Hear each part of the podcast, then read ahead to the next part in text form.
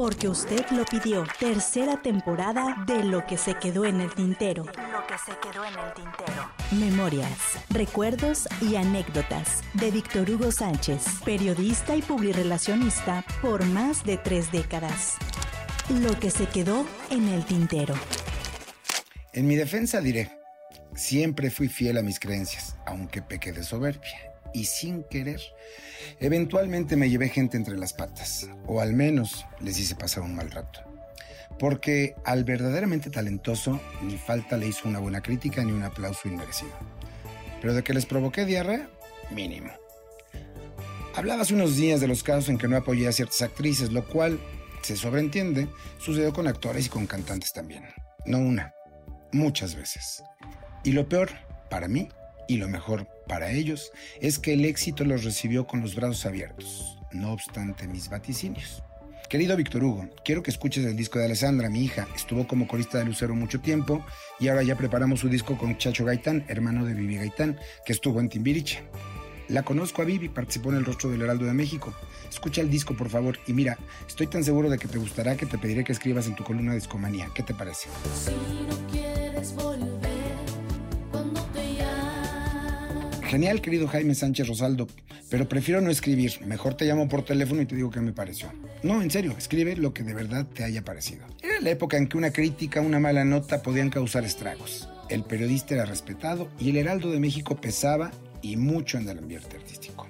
Contra mi voluntad y mis ganas de ser juez, había aprendido de mi jefe, Guillermo Vázquez Villalobos, a guardarme un mal comentario en la idea de que era mejor sumar que restar amistades. Me aventé al ruedo y escribí que no, que el disco no me había gustado, que bla, bla, bla. Qué fuerte nota, Víctor Hugo. Alessandra está muy triste. Jaime, me pediste que lo escribiera. Pensé que te gustaría, por eso te dimos la primicia. Y no fueron los únicos, no. En esos años, Francisco Céspedes había logrado colocar un tema en un disco de Luis Miguel y se había convertido en un verdadero trancazo. Pensar en ti. Y yo, siendo el periodista que cubría la fuente informativa, fui el primero en escribir del cubano. Señor Sánchez, quiero agradecerle infinitamente que escriba de mí, de mis canciones y quiero darle la buena nueva.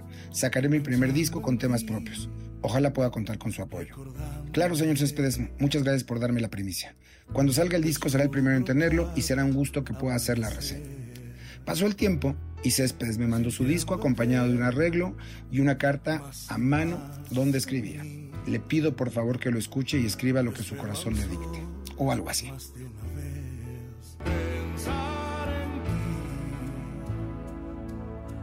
Pensar en ti. ¡zas! me descosí. Diciendo que el disco no me gustaba, que prefería que Céspedes le diera sus temas a otros cantantes, o algo así.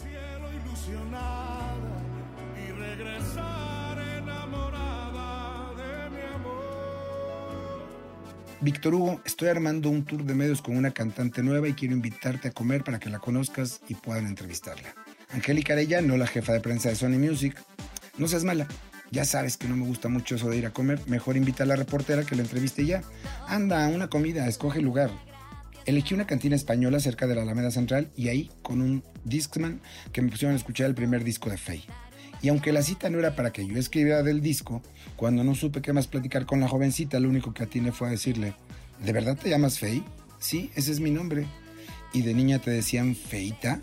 Bueno, la jeta que me pusieron. La representante de la disquera y la misma cantante. Al tiempo, estos artistas triunfaron, lograron ventas millonarias en una industria que cabe decir ya no existe. Al tiempo, yo me perdí, peor aún en mi soberbia, y destrocé todos los proyectos de TV, cine, teatro, musicales que no me gustaban.